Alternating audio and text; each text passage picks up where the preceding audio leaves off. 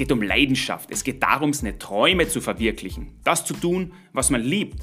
Und um Weiterentwicklung. Jeden Tag ein bisschen besser werden. Hungrig bleiben. Nie aufhören zu lernen. Und dann bleibt die Frage, was ist Erfolg? Warum sind manche Menschen erfolgreicher als andere? Warum gehen manche mit Druck und Schwierigkeiten besser um als andere? Was macht den Unterschied aus? Das interessiert mich. Hallo und herzlich willkommen bei 74 Once More. Mein Name ist Dieter Kalt und dieser Podcast soll hinter die Maske von besonderen Menschen blicken, die gerne bereit sind, ihr Wissen und ihre Erfahrungen zu teilen, um zu inspirieren und um anderen zu helfen.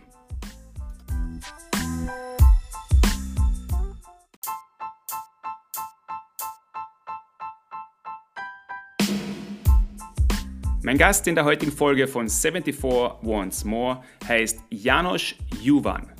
Janos ist CEO und Gründer der OE Service GmbH, eines schnell wachsenden und sehr erfolgreichen Startups und hat überhaupt beruflich eine beeindruckende Karriere schon in jungen Jahren hingelegt. Vom Leiter für Controlling und Finanzen bei Redmail Logistics zum Projektmanager bei Styria Medien AG bis hin zu Prokuristen bei der Styria und dann zum Geschäftsführer der Fastbox GmbH und nun zum Chef seines eigenen Unternehmens. Und das Ganze mit knapp 30 Jahren. Das ist an sich schon sehr beeindruckend, würde aber nur einen kleinen Teil der äußerst interessanten und inspirierenden Geschichte von Janos Juvan erzählen. Er ist nämlich nebenbei auch noch in jungen Jahren Vater geworden, hat also mit seiner Partnerin sehr früh erwachsen werden müssen und hat Verantwortung übernommen. Verantwortung, Haltung, Zielstrebigkeit, das sind überhaupt Themen, die mir bei Janosch besonders hervorstechen. Und darüber hatten wir ein sehr inspirierendes und angenehmes Gespräch. Wir haben über Familie, über Herkunft geredet, über Zielstrebigkeit, über früh Erwachsenwerden, darüber, was wirklich wichtig ist im Leben und dass nun die Zeit ist, Stellung zu beziehen. Nämlich Stellung im Hinblick darauf, welche Welt wir unseren Kindern hinterlassen wollen.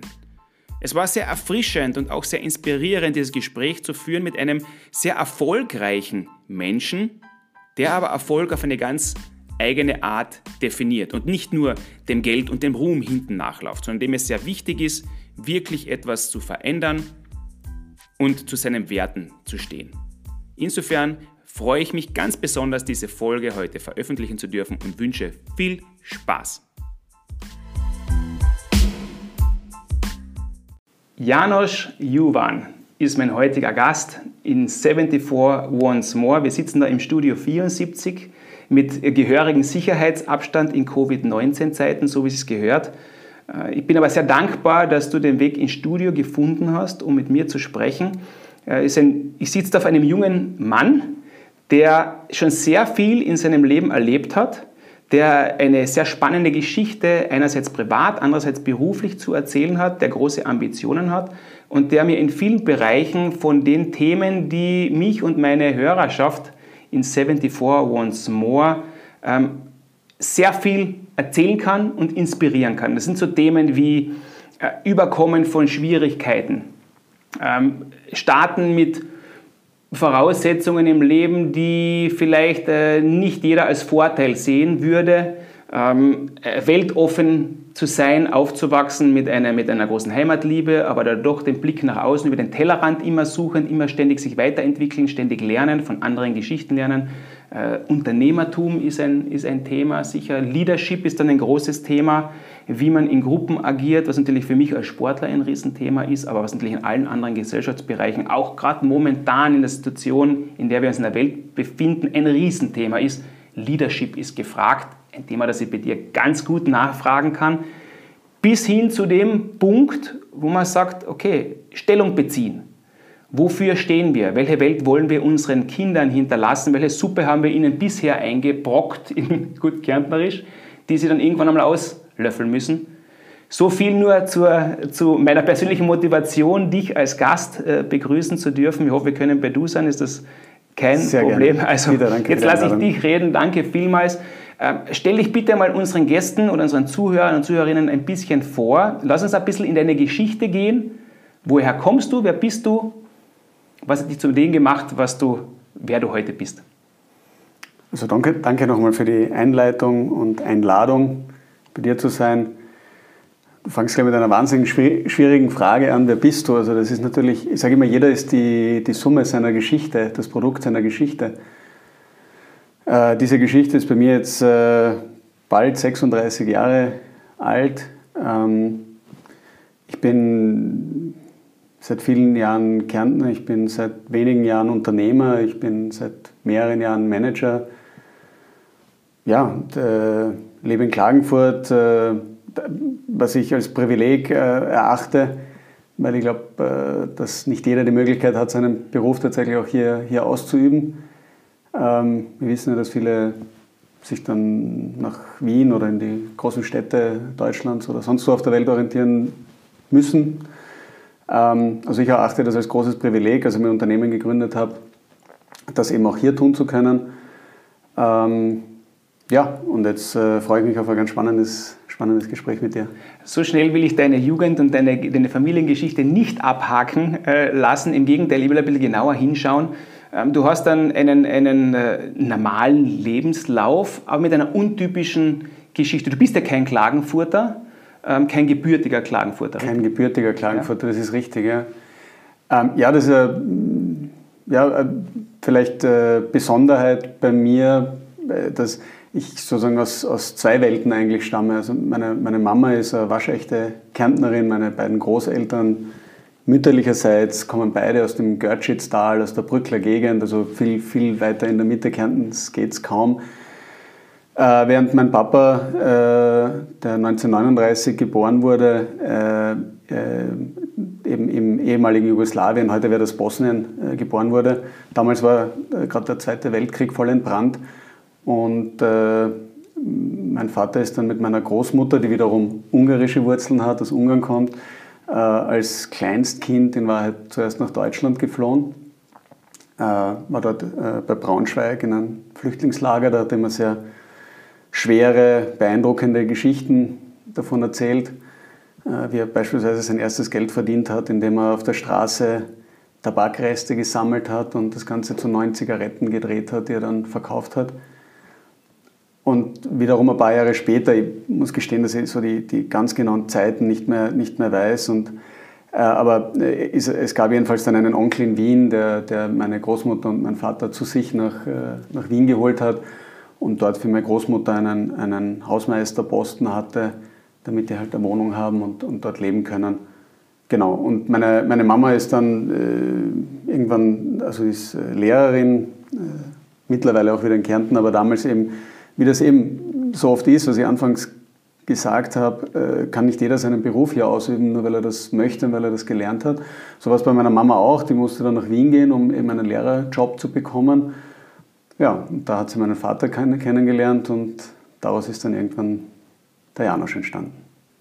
Also ein, ein, ein Mix der Kulturen, der eigentlich, eigentlich ja, historisch gesehen, so wie es halt in Österreich oder in diesem, also im Fleckerl in Europa schon immer war. Also diese Mischung äh, von Kulturen, von Sprachkreisen, von genau. unterschiedlichsten äh, Richtungen, die gerade das Besondere auch ausmachen. Ähm, das ist deine Geschichte, aber würdest du sagen, jetzt bist du dann als, mit, mit sieben Jahren äh, bist du dann nach, nach Klagenfurt gekommen. Wie war dann dieser, dieser Wechsel? Wie, warum ist die Familie dann in Klagenfurt gelandet? Ja, also wie das, wie das halt auch heutzutage öfter der Fall ist, meine Eltern haben sich getrennt, als ich auch noch recht klein war dann noch eine Zeit lang mit meiner Mutter in, in äh, Wien gewohnt. Mein Vater war auch in Wien und äh, dann ganz kurze Zeit auch noch in, in Niederösterreich. Ähm, ja, und das hat sich eben für meine, für meine Mama die, die Möglichkeit ergeben, in, in, in Kärnten im Beruf nachzugehen. Gleichzeitig gab es die Situation, dass meine Großmutter gesagt hat, die ja auch schon lange allein gelebt hat. Also mein Großvater ist kurz vor meiner Geburt verstorben. Den durfte ich nicht kennenlernen. Also meine Großmutter war lange allein und die hat dann auch irgendwann gemeint, sie wird zu alt, um sich alleine um, um Haus und Garten zu kümmern. Und, und ja, so haben die Dinge für meine Mutter ganz gut zusammengepasst, jetzt wieder den Weg nach Kärnten zu gehen. Und ja, als, als kleines Kind bin ich da halt äh, einfach mit. Ähm, also ich war es zu dem Zeitpunkt ja schon gewohnt, Ortswechsel zu vollziehen. Ich habe äh, zu dem Zeitpunkt schon in drei oder vier unterschiedlichen Wohnungen in Wien gewohnt, plus dann noch einer, einem äh, Ort in, in, Niederösterreich, in dem ich gewohnt habe, mit sieben Jahren, also war dann Klagenfurt oder Krumpendorf ganz genau genommen, mein äh, fünfter oder sechster Wohnsitz mit sieben Jahren. Das zieht sich so ein bisschen durch mein Leben, dass ich irgendwie alle, ich habe es mal ausgerechnet, im Schnitt äh, siedle ich alle zweieinhalb Jahre äh, von Wohnstätte zu Wohnstätte. Also es ändert sich nicht immer die Stadt, äh, sondern äh, teilweise nur die Wohnung. Ich hoffe auch, dass das jetzt ein bisschen abnimmt. Ja, und so bin ich, so bin ich halt nach Kärnten gekommen, war dann in Kumpendorf da ist übrigens eine Geschichte passiert, die dich als Eishockey, die dir als Eishockeyspieler vielleicht oder ehemaliger Eishockeyspieler vielleicht gefallen wird. Ich bezeichne es als eine meiner peinlichsten Situationen. Ich äh, war dann neu in der, in der Klasse und bin dann gleich mal von den Klassenkameraden gefragt worden im Winter, ob ich mitkomme zum Eishackeln. Und gesellig wie bin, habe ich gesagt, selbstverständlich, was ist das? Ja, das ist nicht verstanden. Die haben mir das dann erklärt und bin dann nach Hause und meine Mutter gesagt, ich brauche dringend Eisschuhe, ich muss Eishockey spielen gehen mit meinen neuen Freunden. Und sie ist mit mir Eisschuhe äh, kaufen gegangen. Sie keine Ahnung vom Eishockey, zu dem Zeitpunkt natürlich auch noch nicht. Und bin zum Teich gekommen, wo wir uns verabredet haben. Alle haben ihre Eisschuhe geschnürt und ich habe meine Ritsch-Ratsch zugemacht. Das waren keine Eishockeyschuhe, es waren klassische Eislaufschuhe.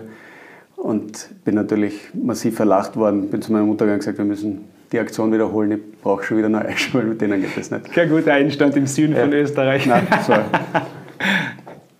Ja, das ist so. Also bei uns im, im, im Süden, äh, bin auch zu dieser Zeit, äh, ein paar Jahre bin ich älter als du, aber aufgewachsen, wo halt alle Teiche zugefahren sind, aber im Winter, also gefühlt wird es jedes Jahr Schnee gegeben und jedes Jahr die Teiche zugefahren und da ist halt ein Merkmal dieses, dieses, dieser Örtlichkeit, dieses, dieser Gegend in Österreich, dass da alle Skifahren und, und alle Eis laufen irgendwie lernen. Scheint sich ein bisschen zu verändern, Thema Klimaänderung eventuell ein bisschen wärmer und es wird schon schwieriger. Aber damals ist es wirklich so nahezu, also wenn du heutzutage mit Klagenfurtern redest aus gewissen Altersgruppen, kann man fast sagen, es wahrscheinlich 80 Prozent haben irgendwann einmal irgendwo Eishockey gespielt, entweder bei einem Club. Also bist du auch nicht um das. Ich bin auch nicht darum gekommen. Und ich, also auch ich kann mich an das erinnern, gefühlt, also ich glaube, so wahnsinnig oft war der Wörthersee dann auch nicht mehr zugefroren, lustigerweise genau in dem Jahr, in dem ich geboren war. Da gibt es Babyfotos von mir, wo meine Eltern mit mir über den, über den Wörthersee äh, fahren. Ähm, und ich kann mich gut erinnern, eines meiner coolsten Erlebnisse als, als Schulkind, damals schon im Gymnasium, äh, bin von Grundendorf, bin, bin da runterspaziert zur, zur Schiffsanlegestelle, haben wir dort die Eisschuhe angeschnallt und bin quer über den See und dann rein in die Land äh, bis zum, bis zum Jergitsteg und im Lerchenfeld-Gymnasium bin ich in die Schule gegangen. Also bin mit den Eisschuhen in die, in die Schule gefahren. Das war total lässig. Unglaublich, das kann man sich jetzt gar nicht mehr vorstellen. Nein, ich glaube, das ist schon lange nicht mehr möglich gewesen. Also du hast den, den, den gymnasialen Weg äh, schulisch äh, gewählt. War das von Anfang an vorgeschrieben äh, bei dir, was du für eine Ausbildung machen wirst? Oder wie, wie, hast, wie siehst du das jetzt, wenn du zurückblickst? Mhm. Nein, das war überhaupt nicht, überhaupt nicht vorgeschrieben. Also ich bin ja mm, sehr, sehr untypisch eigentlich, was meine, meine Ausbildung angeht. Wir haben ja leider in Österreich immer noch die Situation, dass viel zu viele Leute nur dann höhere Ausbildung oder eine, einen formal äh, äh, höheren äh, Schul- oder Universitätsabschluss haben, wenn das die Eltern auch haben. Äh, bei mir ist die Situation die, mein Papa hatte gar keine, gar keine Matura, war self-made man, der hat äh, sich alle Dinge, die er können wollte, selbst beigebracht, mehr oder weniger Erfolg. Ähm, und meine Mama hat äh, maturiert. Bei der war es noch so, dass der Großvater gesagt hat, sie kann gern studieren gehen, aber wenn, dann Medizin. Das wollte sie nicht. Sie wollte damals, ist ein neues Studium gerade aufgekommen, das hat irgendwie so geheißen IT-EDV. Das war mein Großvater hochsuspekt. Das ist nichts Gescheites und so ist es halt gekommen, dass meine Mutter nicht zur äh, EDV-Expertin, IT-Technikerin ausgebildet wurde, was vielleicht jetzt rückblickend doch ganz eine gescheite Idee von ihr gewesen wäre. Bei mir war das anders. Äh, ich war da grundsätzlich frei in der Entscheidung. Ich glaube, da haben sich einfach die Zeiten auch geändert. Ähm, meiner Mutter war es immer wichtig, dass ich Matura mache. Auf das hat sie immer, immer Wert gelegt. Das hat sie gesagt, das ist ihre Mindestanforderung an mich sozusagen. Ähm, und alles Weitere lasst sie mir offen. Äh, ich habe dann einfach auch wahrscheinlich ein bisschen das Glück gehabt, da in Kärnten in ähm, Schulklassen zu sein, wo ich, wo ich äh, mit vielen Klassenkollegen, Freunden zu tun hatte, wo die Eltern eben Ärzte waren, Anwälte waren, Unternehmer waren, also Akademikerfamilien, wie man so, so sagt. Und dadurch für mich es dann irgendwie normal war, dass irgendwie alle studieren gehen und ich dann relativ bald auch gesagt okay, ich will, will auch studieren gehen. Das war gar nicht so das große Thema. Es ist ein bisschen auch vielleicht einfach durchs Umfeld passiert. Ähm, was nicht passiert ist, und das finde ich eben genau das Schade, ist, dass das von außen wirklich so strukturell herangetragen worden ist an uns Kinder, Jugendliche sondern es ist einfach ein bisschen eine Frage dessen, welche Leute sind um dich. Und bei mir war es halt zufällig so, dass da viele Akademikerkinder waren, die alle gesagt haben, sie gehen studieren und damit war für mich auch gleich, geh auch studieren. Ähm, ja, im Nachhinein bin ich, bin ich da, darüber natürlich froh, weil ich glaube, dass man das einfach einige Türen geöffnet hat. Ähm, wenngleich es einen Moment gab, wo ich kurz der Meinung war, ich lasse das doch bleiben mit dem Studium. Ähm, und zwar war das, als dann ähm, sich meine Tochter angekündigt hat. Mhm. Ähm, da war ich nämlich tatsächlich noch Schüler, also sozusagen schneller geschafft, ein Kind in die Welt zu setzen, als zu maturieren. Ähm, und, Warst du 18? Äh, ja, also ich war dann gerade 19, als sie auf die Welt gekommen ist, mhm. die Lilly. Und äh, ähm, dann, dann, dann ist in mir so der, der ähm, Drang entstanden, gesagt, ich muss jetzt, jetzt bin ich Familienvater, jetzt muss ich, für die, muss ich dafür sorgen und muss ich arbeiten gehen nach der Matura, damit ich, damit ich halt Geld verdiene. Genau. Und da hat die Familie aber dann sehr, sehr unterstützt und, und, und waren dann einige natürlich lange Gespräche. Es war doch überraschend für einige. Und äh, hat, hat dann doch darauf eingewirkt, dass ich dann das Studium trotzdem mache. Das, da, da, möchte ich ein bisschen einhaken jetzt, ähm, weil wir haben über das Umfeld, du hast über das Umfeld gesprochen, das das möchte ich später noch ein bisschen äh, beleuchten, dass halt dir deinen Weg, wie soll man sagen, äh, nicht ermöglicht hat, aber erleichtert hat oder wo du automatisch in einem gewissen Fahrwasser drinnen warst, weil das ist ja auch ein Thema, das mich extrem äh, interessiert und also in der Persönlichkeitsentwicklung und überhaupt, wie man Ziele erreicht heutzutage, wie man sich neu erfindet und wie man sich weiterentwickelt, ein großer Punkt ist.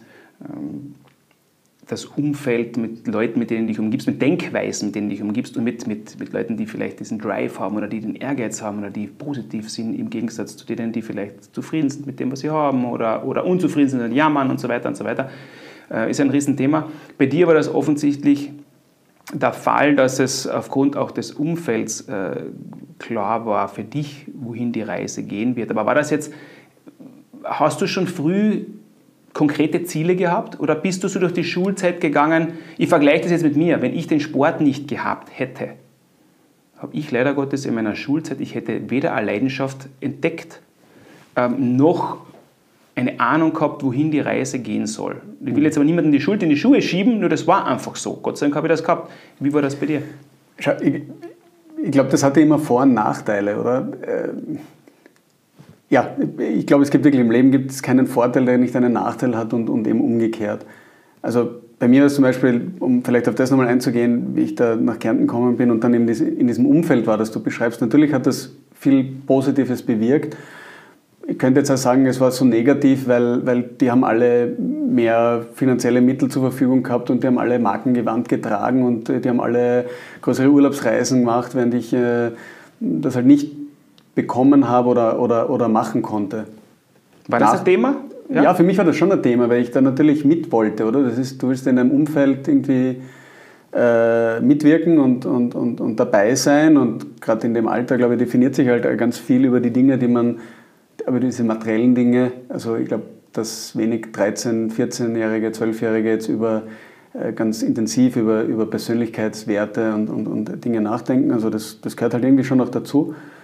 Und mein Weg aus dem Dilemma sozusagen war der, dass ich sehr, sehr früh, ab dem ersten Zeitpunkt, wo das möglich war, äh, zu arbeiten begonnen habe neben der Schule. Also ich bin, ich bin erstens mal in allen Ferien arbeiten gegangen und ich bin dann auch neben der Schulzeit habe ich, habe ich äh, geringfügig gearbeitet. Ja. Also das war mir dann einfach persönlich total wichtig, dass ich da halt mein Geld verdiene, um dann diese, dieses Gap irgendwie, irgendwie ähm, wettzumachen. Ist dieser, dieser, dieser Drive, dieser Ansporn, ist das wirklich etwas gewesen, wo du gesagt hast, du, was kann ich machen, um, äh, um das auch zu haben oder so, oder um da mitreden genau. zu können? Beziehungsweise war da ein Druck auch vorhanden von der, äh, also von der anderen Seite, dass sie dich jetzt nicht äh, so akzeptiert haben oder dass das etwas ist, dass du anders gesehen worden bist oder so? Ja, ich glaube, Druck, also gar nicht so offensichtlich. Also ich war schon immer überall dabei und, und habe mich auch grundsätzlich akzeptiert gefühlt, aber das ist von, von mir ausgegangen. Ne? Die wollte einfach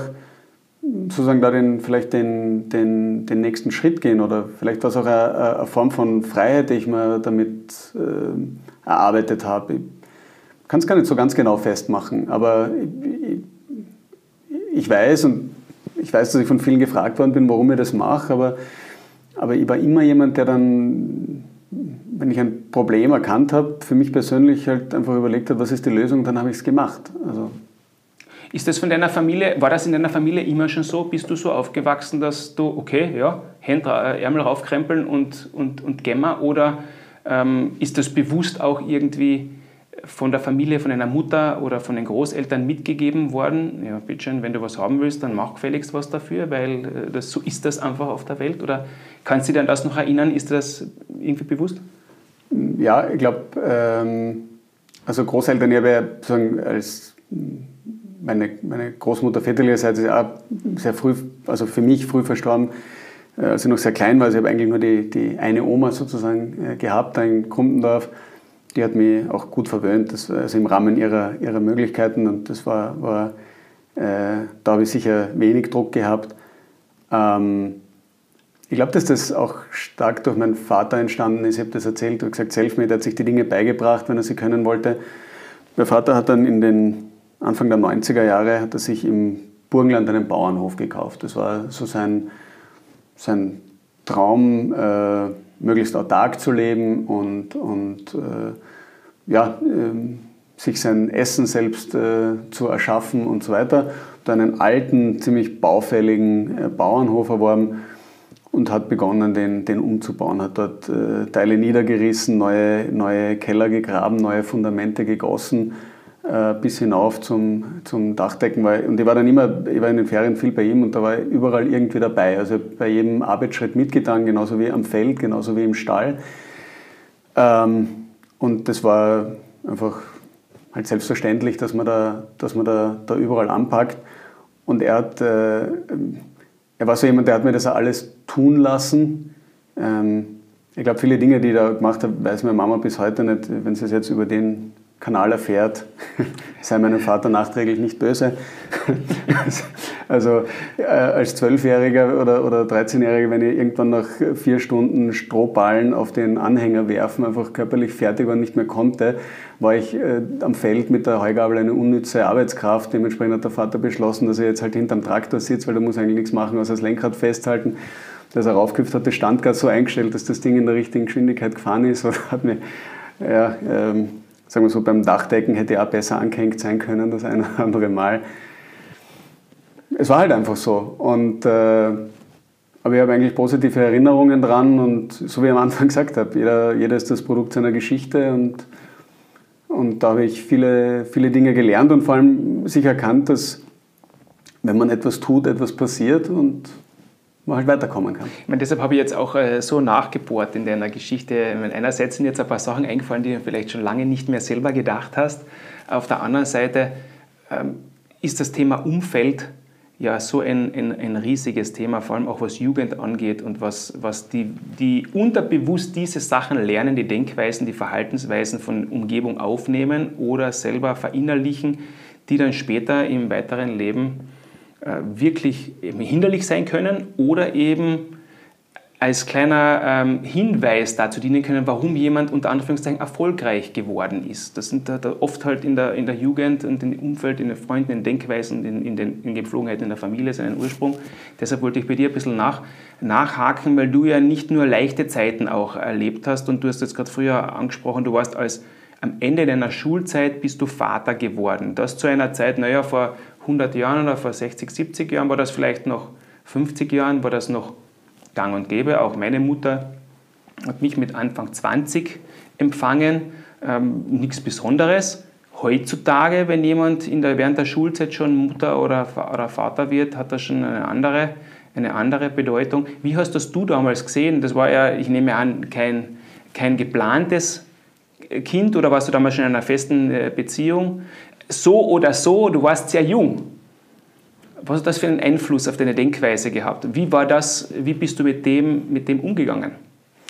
Also nein, das war äh, keine, äh, kein geplantes Kind. Meine, meine Tochter weiß das. Das klingt weiß jetzt das so auch. negativ, entschuldige Nein, nein, bitte. deswegen, also ja. meine Tochter weiß das auch und sie weiß, dass ich sie trotzdem wahnsinnig lieb habe und äh, dass ich heute wahnsinnig froh bin, dass es ja eben passiert ist. Ja. Ähm, ähm, die Geschichte ist, ist ganz witzig. Ja, feste Beziehung kann man es nicht nennen. Es war, war, mit meiner, es war mit meiner späteren Frau so, dass ja, man sich halt gekannt und getroffen hat und jedenfalls kein Kind geplant war. Ähm, und auch eigentlich keine feste Beziehung geplant war, allein schon deswegen, weil sie gesagt hat, sie, sie hat eigentlich einen ganz anderen Plan für ihr Leben, äh, nämlich nach Neuseeland auszuwandern. Und ob es jetzt wirklich ein Auswandern geworden wäre oder nicht, aber sie ist jedenfalls dorthin geflogen. Also ich habe sie noch zum Flughafen gebracht in Wien. Äh, und sie hat das Land mal verlassen und hat kein Rückflugticket zu dem Zeitpunkt noch gebucht gehabt. Ähm, und so kam es, dass dann ein paar Tage oder Wochen später äh, ich in meinem damals noch, noch Kinderzimmer einen Anruf bekommen habe äh, aus Neuseeland und sie mir gesagt hat, dass jetzt doch äh, etwas schneller wahrscheinlich zurückkommen wird als geplant, weil sie eben schwanger ist. Und äh, ja, das äh, war natürlich ein bisschen Aufregung in der, in der Familie äh, und in, in dem Umfeld, dass das halt dann frühzeitig wusste. Ähm, auch ganz interessant dann zu erleben, wie, wie manche Leute darauf reagieren. Das sind nicht nur positive Reaktionen, aber eben gleichzeitig auch super interessant äh, oder toll und faszinierend, wie, wie, wie gut und wie man das dann irgendwie auch gemeinsam angeht.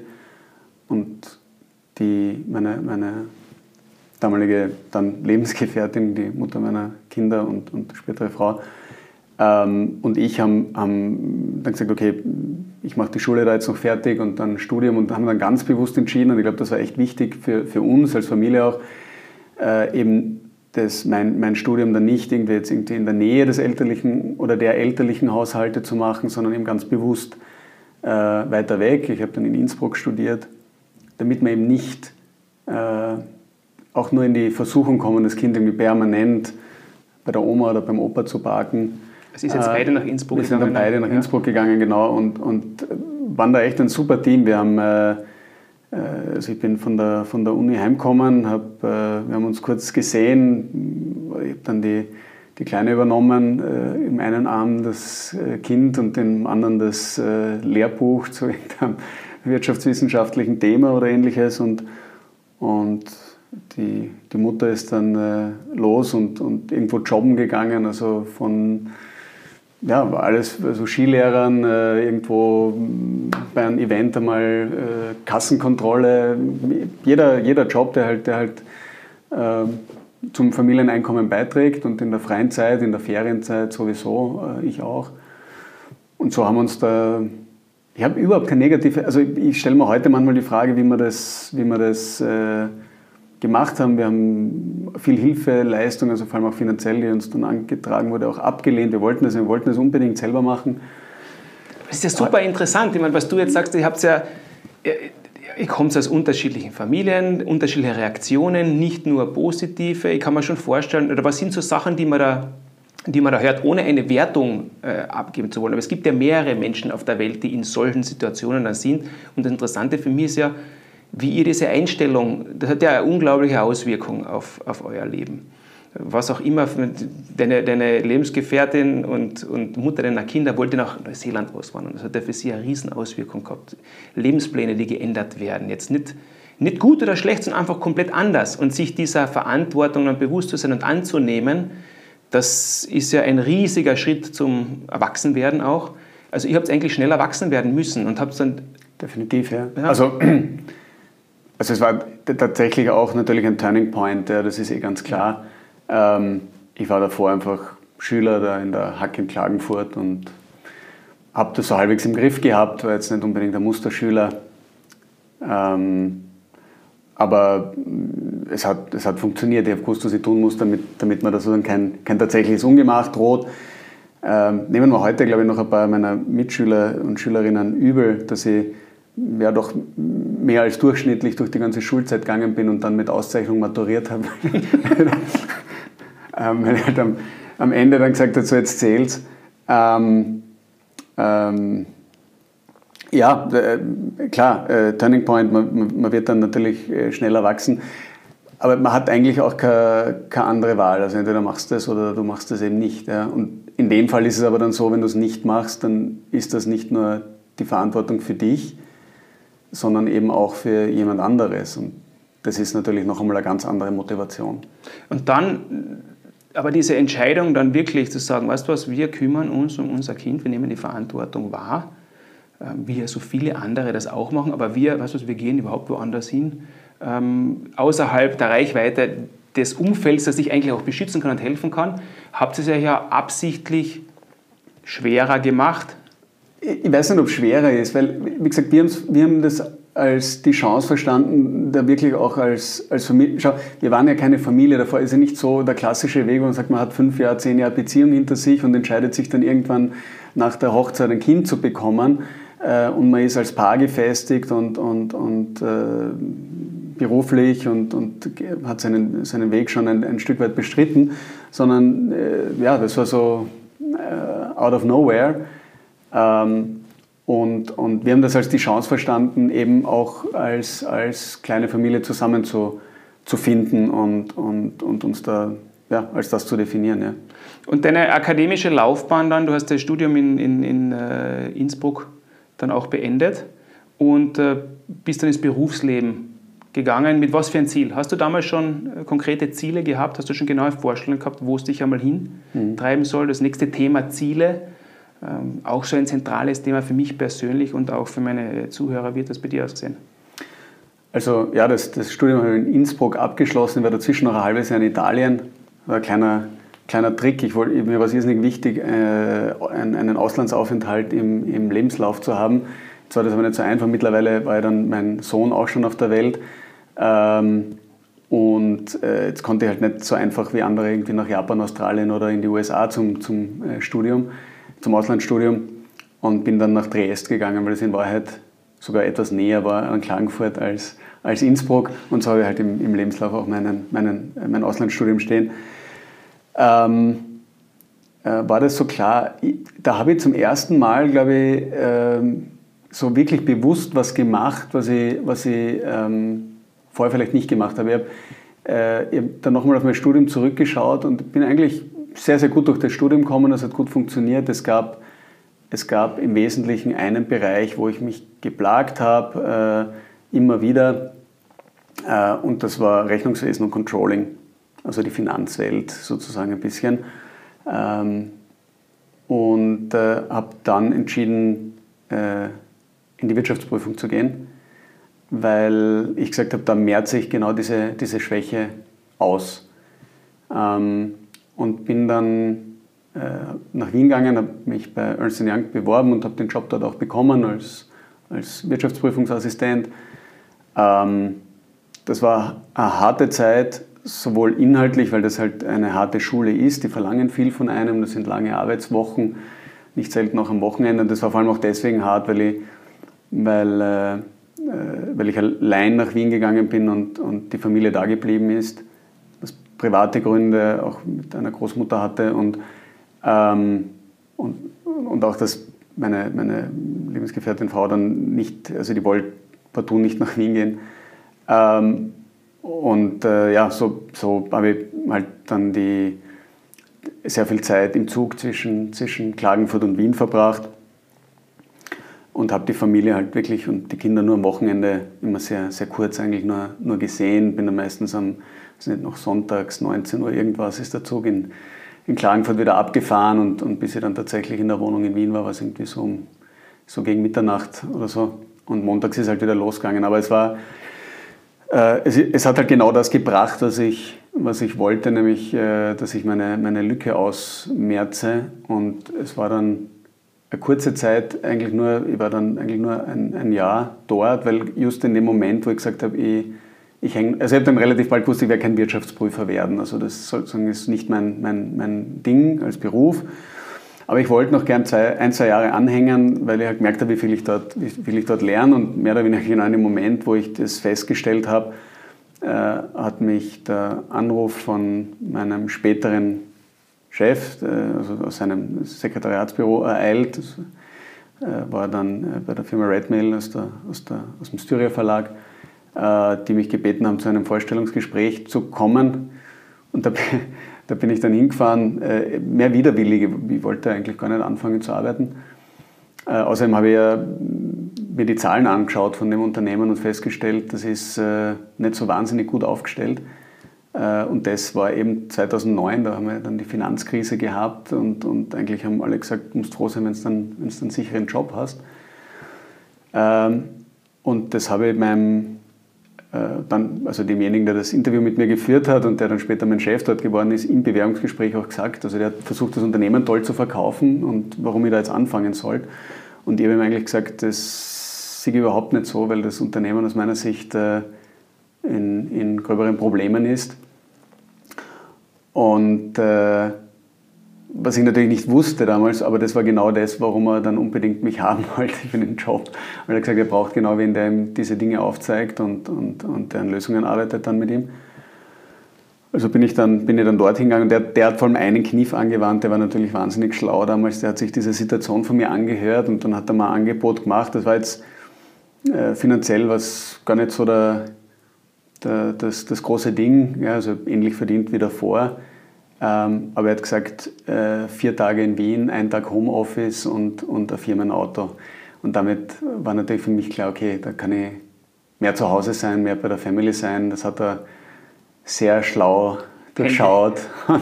Und so hat er mich dann darüber Geködert. Ja, ganz genau, genau. Weil du hast da früher was, was gesagt, ähm, ich wollte jetzt nicht unterbrechen, aber ich habe den Drang gehabt, eigentlich gleich was zu sagen, weil das ja hoffentlich hat irgendjemand was zu mitschreiben, auch mit zu Hause. Was du früher gesagt hast, das ist doch wirklich außergewöhnlich. Du hast eine Schwäche gehabt äh, im Rechnungswesen und Controlling, also nicht etwas, was du gesagt hast, yay, jetzt geht's in diese, kann ich übrigens nachvollziehen, aber die Einstellung von dir zu sagen, was was, und gerade das ist es, was ich, was ich sicher brauchen werde oder was wichtig ist zu verstehen, und hast dich dem bewusst ausgesetzt. Also das nicht einfach nur so passiert, sondern das war eine bewusste Entscheidung. Ähm, so viele Leute habe ich bis jetzt nicht kennengelernt, die das von sich gesagt haben, du, ich investiere in eine Schwäche von mir, um das zu einer Stärke zu machen. Das finde ich wirklich äh, außergewöhnlich. Woher kommt das? Hast du es immer schon gehabt? Ist das etwas, was dir, hat dir das jemand einmal gesagt, du investiere in deine Schwächen, mach deine Schwächen zu stärken oder? Hm, nein, also gesagt, glaube ich, hat man das bis dahin, also so bewusst wahrscheinlich, wahrscheinlich nicht. Ja, also das heißt einfach in dir. So wieder, also wieder äh, ein Produkt der Geschichte. Wahrscheinlich gibt es ganz viele kleine Geschichten, kleine Momente in meinem Leben, wo das vielleicht wichtig war oder wo mir das jemand auch, mein Elternteil oder, oder Freunde vorgezeigt haben. Natürlich, also ich, ich, ich gehe mal davon aus, dass mir das nicht nur alleine eingefallen ist. Ja, ja. Aber ich, ich könnte es jetzt sozusagen nicht, nicht, äh, äh, nicht, wirklich, nicht wirklich festmachen. Aber weißt, das Spannende ist, dass wenn du das machst und wenn du offen damit umgehst, das ist halt meine Überzeugung heute, du kriegst von jedem auch die Chance, das zu tun. Das akzeptiert auch jeder. Es akzeptiert jeder, wenn du sagst, äh, das weiß ich nicht oder das kann ich nicht, aber ich bin bereit, das zu lernen. Also vielleicht kriegst du einen Job nicht, wenn du dich in der Situation bewirbst und sagst, okay, das alles, was ihr fordert, kann ich nicht. Aber, aber wenn du äh, deine Chance, du den Job bekommst oder den, den, den Auftrag, äh, wenn du sagst, ich bin bereit, es, es anzugehen, die halte ich für, für doch sehr hoch. Das ist eher die Einstellung, die sagt, okay, ich kann es noch nicht. Aber ich ja, genau, so könnte man es auch formulieren. Ja. Ich kann es lernen. So, und jetzt hast du, äh, du hast deinen Chef äh, bei Styria äh, jetzt ein paar Mal schon genannt. War das einer deiner Mentoren auch? Also hast ja. du von dem, was war das Besondere an der Art zu führen oder, oder zu lenken? Was hat dich da beeinflusst oder beeindruckt? Also mich hat mich beeindruckt bis heute und er, er weiß, wir sind gute Freunde mittlerweile. Ähm, äh, mich hat damals schon beeindruckt und heute umso mehr, welches Vertrauen er in mich gesetzt hat und welche Chancen er mir einfach gegeben hat. Also ich bin dann, ich habe dort in der Firma angefangen und äh, kurze Zeit später, ich war da glaube ich 24, äh, hat er mich zum äh, Leiter für, für Rechnungswesen und Controlling, also für den Finanzbereich gemacht. und ich muss aber lachen, wenn ich jetzt das erzähle. Ähm, und ich habe zu dem Zeitpunkt noch keine Führungsverantwortung gehabt. Meine, meine berufliche Erfahrung in Summe in dem Bereich war ja relativ gering. Also, also die Zeit bei Ernst Young und dann dort in der Firma zusammengerechnet wahrscheinlich eineinhalb Jahre. Ähm, also ich habe mich mehrmals bei ihm dafür bedankt, diese Chance bekommen zu haben und ich habe ähm, ihn immer wieder gefragt, äh, welcher Wahnsinn ihn geritten hat, einen 24-Jährigen äh, in die Position zu setzen. Ähm, seine, An ja, seine Antwort ist bis heute nur, ich habe gewusst, dass du das machst. So, also, also du hast diese Ausstrahlung, diese Eigenschaften in dir gezeigt. Was, wenn du dich jetzt beschreiben würdest, als was sind so Persönlichkeitseigenschaften, die, die dich gut beschreiben würden? Was jetzt die Arbeitswelt oder Einstellung oder so mhm. ähm, angeht? Was hat er in dir gesehen? Fällt mir ein bisschen schwer, jetzt äh, sagen, da, ich mag Selbstlob nicht so, nicht so wahnsinnig gern. Ähm, aber ich, ich würde mal sagen, dass ich äh, ein, äh, eine vielleicht positive Form von Ungeduld habe, dass ich, äh, dass ich äh, Dinge dann einfach anpacken muss, wenn, wenn, ich, wenn ich merke, das funktioniert so nicht. Ähm, und jetzt konkret aufs Berufliche bezogen, ich habe mir immer total schwer getan dabei, ähm, so meinen eingegrenzten Bereich zu haben. Also das, wo es tolle Experten gibt, die wirklich in der Tiefe drin sind, die wirklich diese eine Sache äh, so nachverfolgen. Ich war immer jemand, der total breit geschaut und, und, und, und dann auch gewirkt hat. Also ich habe da nie so ganz die, die Finger weglassen können, wenn ich jetzt in einer anderen Abteilung oder da und dort. Ähm, das, war, das, das, das, das zieht sich bei mir durchs Private wie es Berufliche. Also ich mache, keine Ahnung, äh, es gibt 50 Sportarten, die mir einen riesen Spaß machen und die alle irgendwie mache und die ja irgendwie schaffe, so halbwegs zu erlernen. Ähm, ähm, aber, aber nie diese, dann den, den Fokus auf eine Sache so ganz intensiv gelegt. Ja. Also ist das Thema äh, Leadership, du scheinst ein Typ zu sein, der, der das große Bild im Auge hat, der Veränderungen sieht oder Gefühl hat, äh, wo irgendwo vielleicht noch was notwendig wäre. Und dann da gibt es ja auch Leute, die sowas unbedingt brauchen. Also mit Leadership sehr viel zu tun. Was ist die Aufgabe von einem Leader? Oder wenn du jetzt deinen Mentor noch an deinen Mentor zurückdenkst oder an deine, mhm. Äh, dein erstes großes Role Model beruflich, kann man das so ja, bezeichnen? Ja, definitiv. Ja.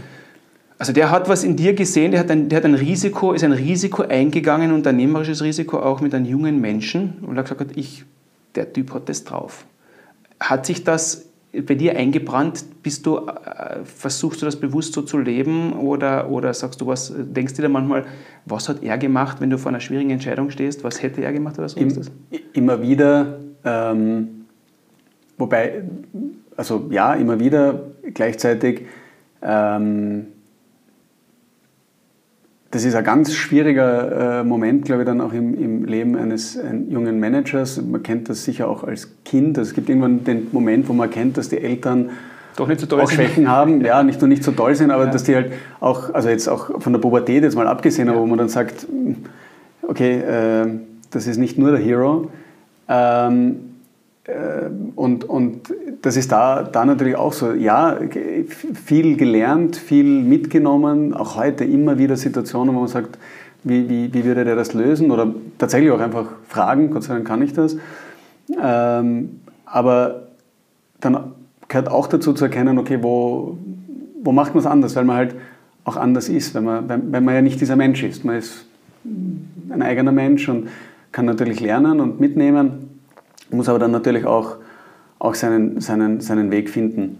Äh, Leadership ist für mich eine, ist ein riesiger Begriff, also eine wahnsinnig äh, verantwortungsvolle und schöne, aber auch permanent herausfordernde äh, Aufgabe. Ich glaube, äh, für mich ist ein guter Leader jemand, der vor seinem Team steht, wenn er vor seinem Team stehen muss und der hinter seinem Team steht, wenn er hinter seinem Team stehen muss. Also nicht nur, nicht nur ein guter Leader weiß, wann er schützen muss, wann er vorangehen muss oder auch, wann er andere glänzen müssen oder wann er von hinten anschieben muss. Genau, wann es um Empowerment geht, ganz genau, das meine ich damit. Ist das ein bisschen ein Sprung jetzt, äh, bevor ich wieder zu deinem Werdegang und zu deiner, zu deiner Manager-Ausbildung zurückgehen will. Das Thema Leadership ähm, ist ja eben heutzutage ein riesiges Thema oder aktueller denn je, sagen wir mal so. Weil immer dann, es hat viele Schönwetter-Anführer, Lieder gegeben in vielen Bereichen und jetzt ist momentan Herbst bis Winter, um das in, in, in einer anderen Terminologie zu sagen, Winter is coming. Ähm, so irgendwie habe ich das, so hat man das Gefühl. Und es wird händeringend nach Liedern, den Liedern gesucht. Ist das etwas, was, was verloren gegangen ist in unserer äh, Kultur ein bisschen? Ist es uns zu gut gegangen oder was, was, was für ein Gefühl hast du? Also ich weiß ehrlich nicht, ob ich in der, in der Rolle bin, das wirklich äh, beantworten zu dürfen. Ähm, verloren gegangen? Nein, das, das glaube ich nicht. Also ich glaube nicht dran, dass die Menschheit einfach schlechter wird. Ich glaube daran, dass, es, dass, dass wir als Menschheit einen beeindruckenden Weg hinlegen. Also vor, vor wenigen Jahrzehnten äh, haben wir auf unserem Kontinent noch äh, wahnsinnig viele Kriege geführt. Davon ist jetzt schon lange keine Rede mehr. Natürlich gibt es äh, Krisenherde, wenn es nach Belarus äh, schaut oder, oder natürlich in anderen Erdteilen der Welt. Aber ähm, also ich glaube definitiv, definitiv nicht daran, dass wir in Summe schlechter werden, wir werden besser. Ähm, aber natürlich die, die, äh, einfach die Situation, dass es uns so wahnsinnig gut äh, geht, äh, gegangen ist, hat sicher auch in vielen Bereichen dazu geführt, dass, man, dass wir alle gewisse Dinge halt einfach als selbstverständlich zu sehen begonnen haben, die vielleicht ganz so selbstverständlich nicht sind, wie es scheint.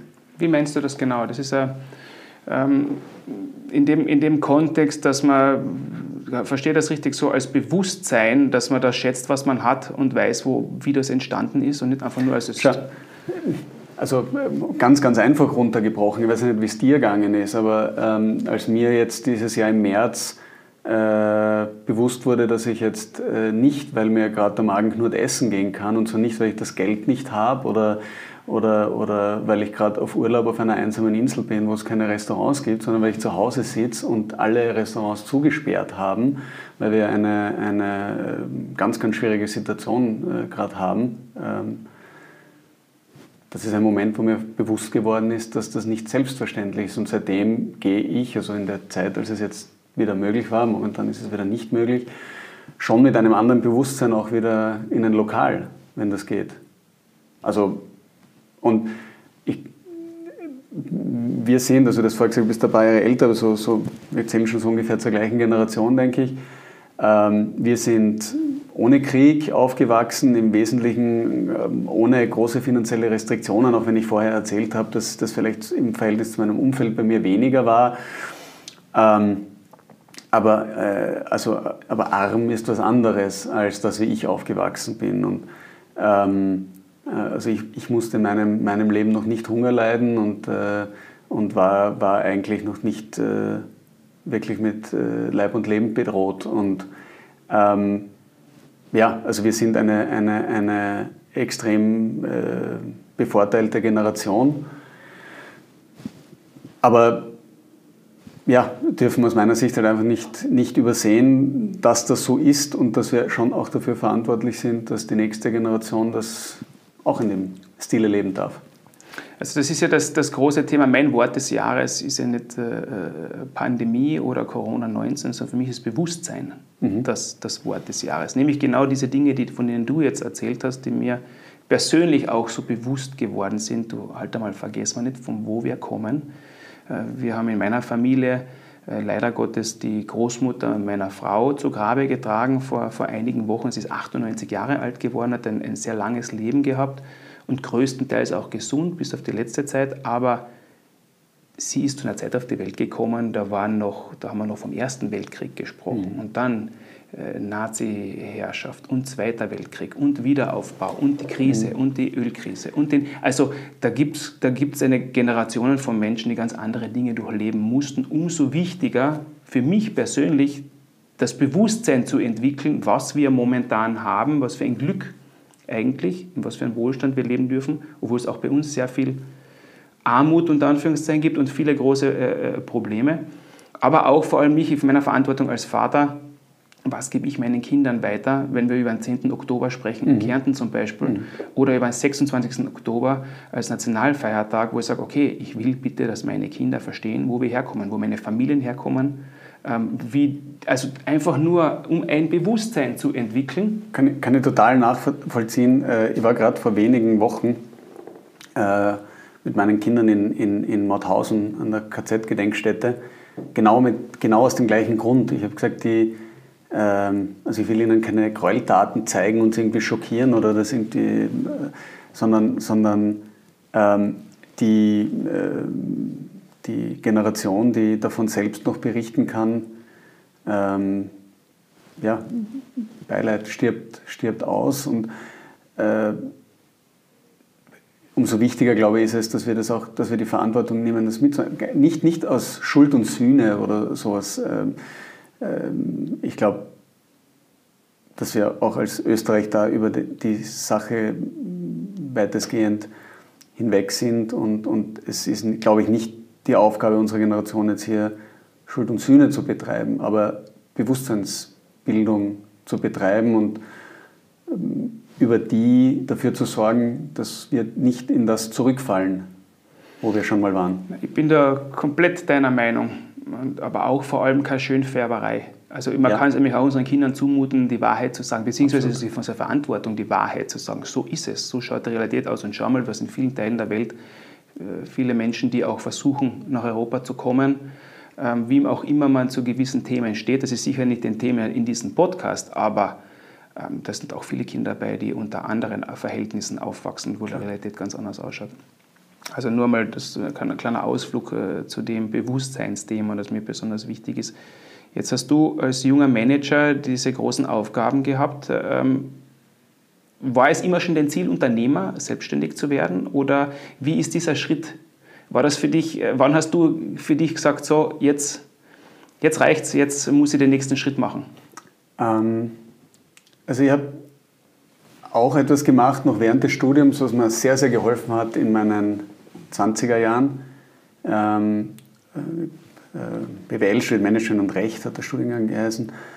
Äh, und er hat gesagt, ich möchte, ich habe gesagt, gesamtunternehmerische Verantwortung haben. Also ein bisschen offen gelassen, ob das jetzt Geschäftsführer ist oder Vorstand oder Unternehmer, ähm, bis ich 30 bin.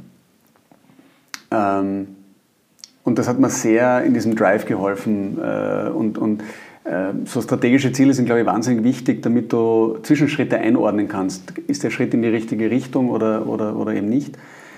Ähm, und ich glaube, jetzt bin mir nicht ganz sicher, ich glaube mit 27, 26, 27 habe ich dann den, den, den nächsten beruflichen Schritt gemacht und äh, habe äh, die Geschäftsführung einer, einer Werkstättenkette übernommen ähm, und, und war Geschäftsführer und habe dieses, dieses Ziel äh, sozusagen damit erfüllt was aber dann gleichzeitig in ein Problem äh, äh, mich gebracht hat, weil ich gesagt habe, so jetzt äh, Ziel erfüllt, was, was, was macht man jetzt? Ja? Was, ist der nächste, was ist der nächste Schritt? Also ich, ich finde das immer ein bisschen schwierig, ich will das jetzt bitte auf keinen Fall als gleichgesetzt verstanden wissen.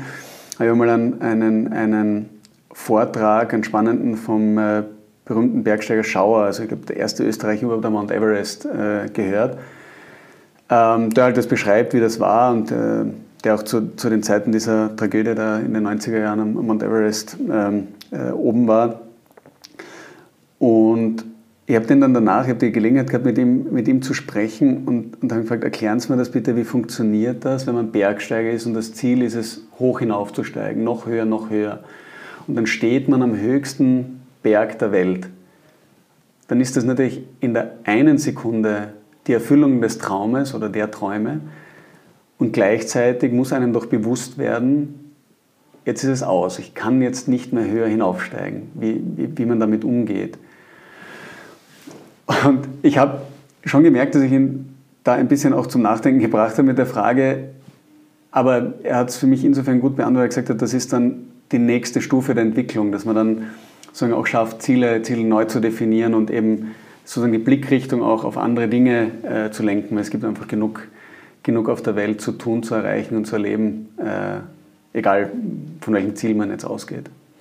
Finde ich, find ich super spannend. Ich meine, du redest da du bist ja noch keine 65 Jahre und blickst auf dein Leben zurück als in deiner unternehmerischen Laufbahn, was du alles erreicht hast und so, was alles klar geworden ist, sondern du hast gesagt, du bist 30, möchtest du da und da und da sein. Auch da wieder, woher ist das gekommen? Diese Klarheit in der Zielsetzung. Ich, es tut mir total leid, ich kann es wieder nicht beantworten.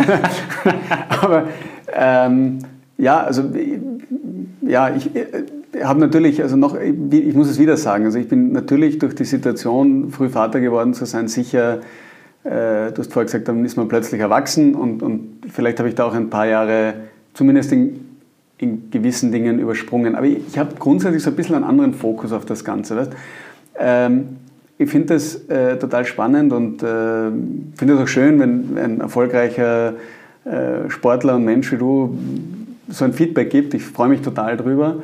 Ähm, und ich habe in meinem Leben schon viel positives Feedback bekommen, aber ich sehe immer sozusagen ein bisschen auch die, die andere Seite. Also wenn, wenn Leute zu mir gesagt haben, wie erfolgreich dieses oder jenes und dann habe ich gesagt, naja, dann antworte ich gerne darauf, sagen, es gibt so viele Menschen, die sind viel, viel erfolgreicher als ich.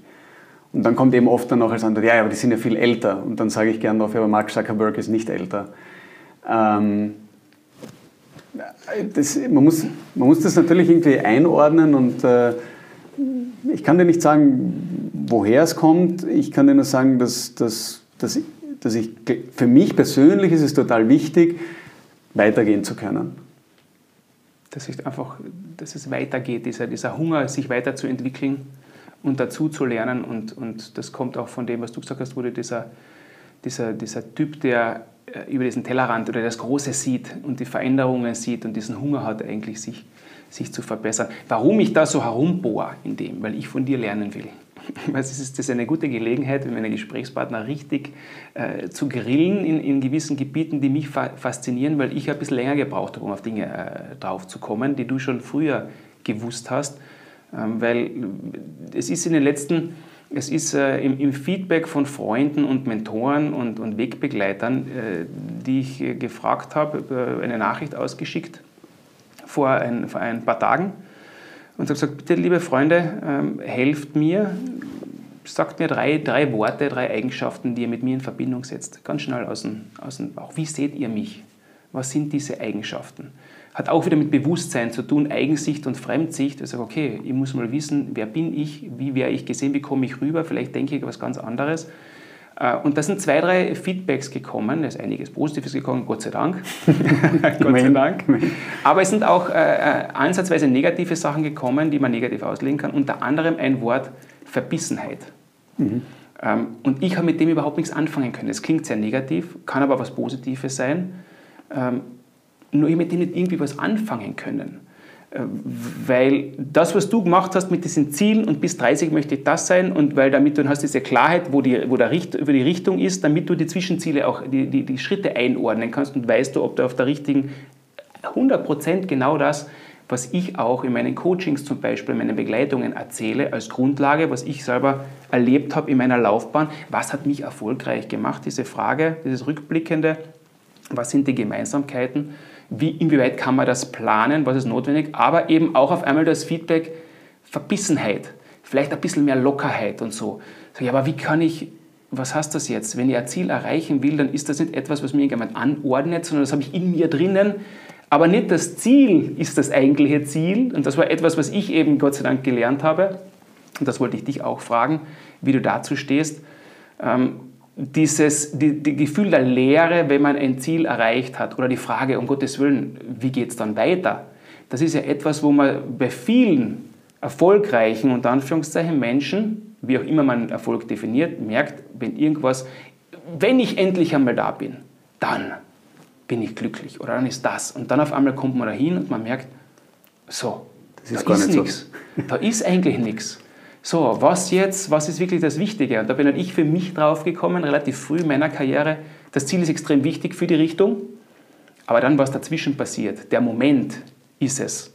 Und zwar dieses, diese hundertprozentige Bereitschaft, die Leidenschaft so gut wie möglich zu erledigen, damit das Ergebnis Erfolg sein und es wird mich meinem Ziel näher bringen.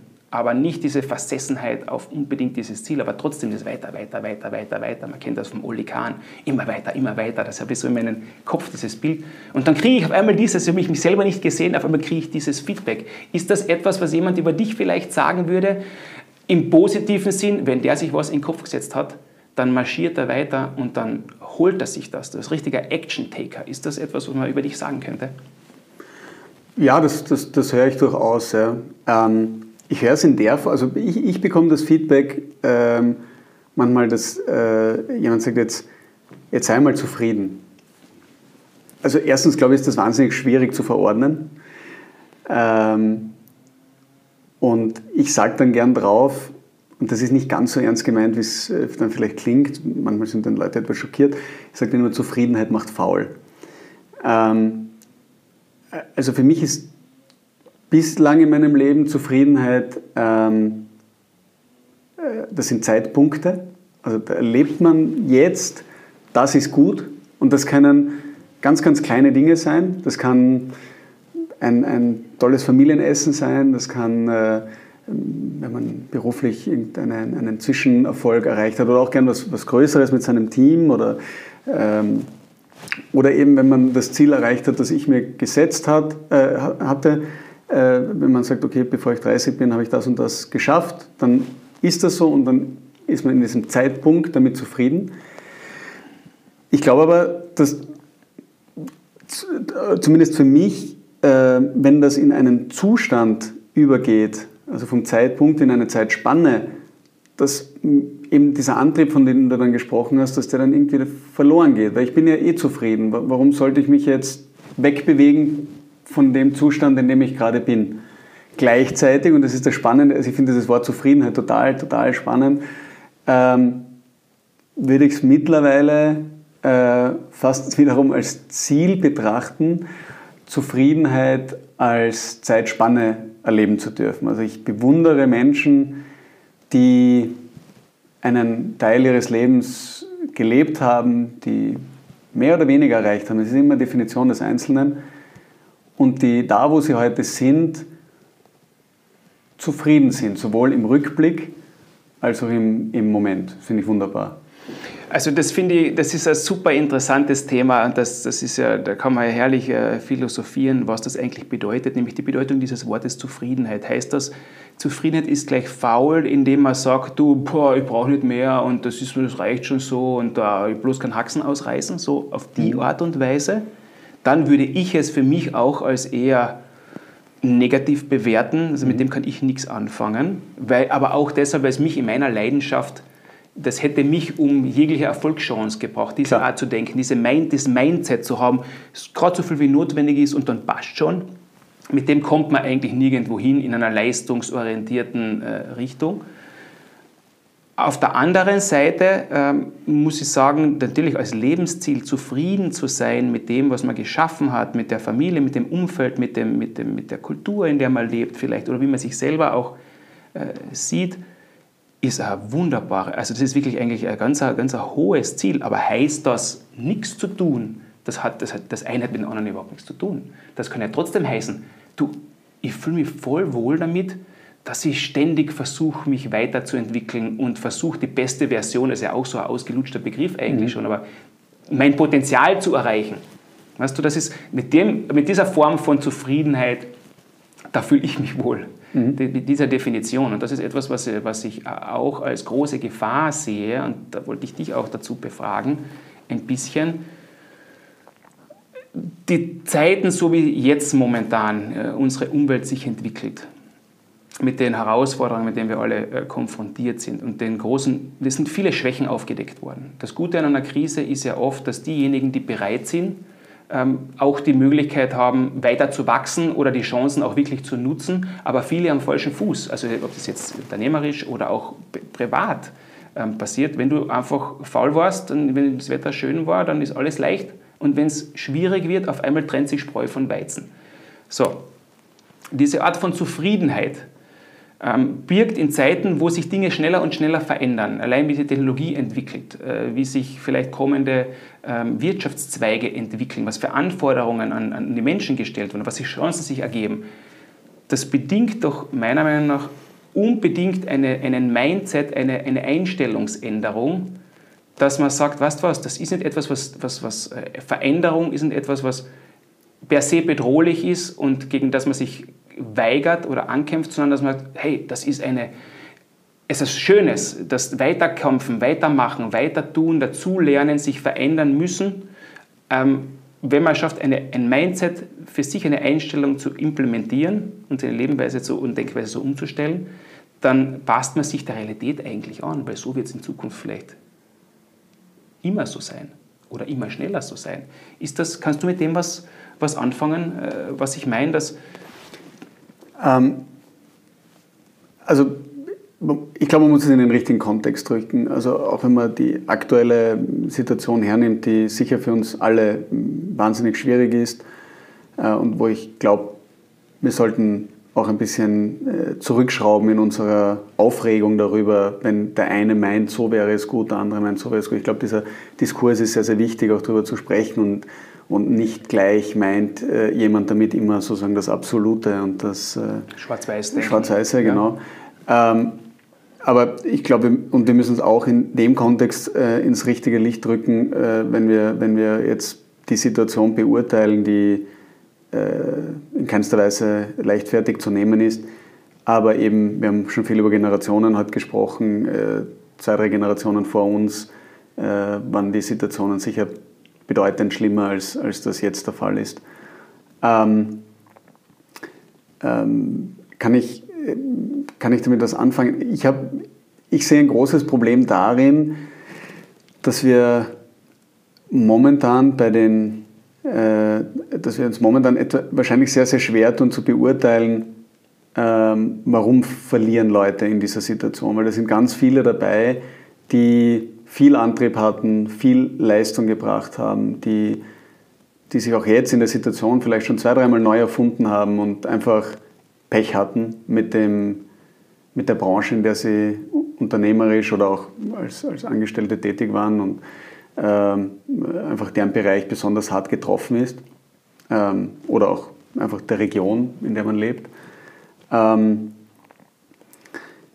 wo ich ein großes Problem darin sehe, ist äh, das Signal, das ausgesendet wird, dass dass es eh jemanden gibt, der, der darauf schaut, der, der heißt Staat und, und der kümmert sich jetzt drum. Ähm, und ich merke, dass das bei vielen ankommt und für mich falsch ankommt, wenn ich so Aussagen höre, das ist mir jetzt so in der Zwischenphase im Sommer, Frühherbst ein paar Mal passiert, wo Leute äh, dann leichtfertig sagten, nee, ich hätte eh nichts gegen einen zweiten Lockdown, weil so ein paar Wochen wieder daheim, das ist eigentlich ganz angenehm.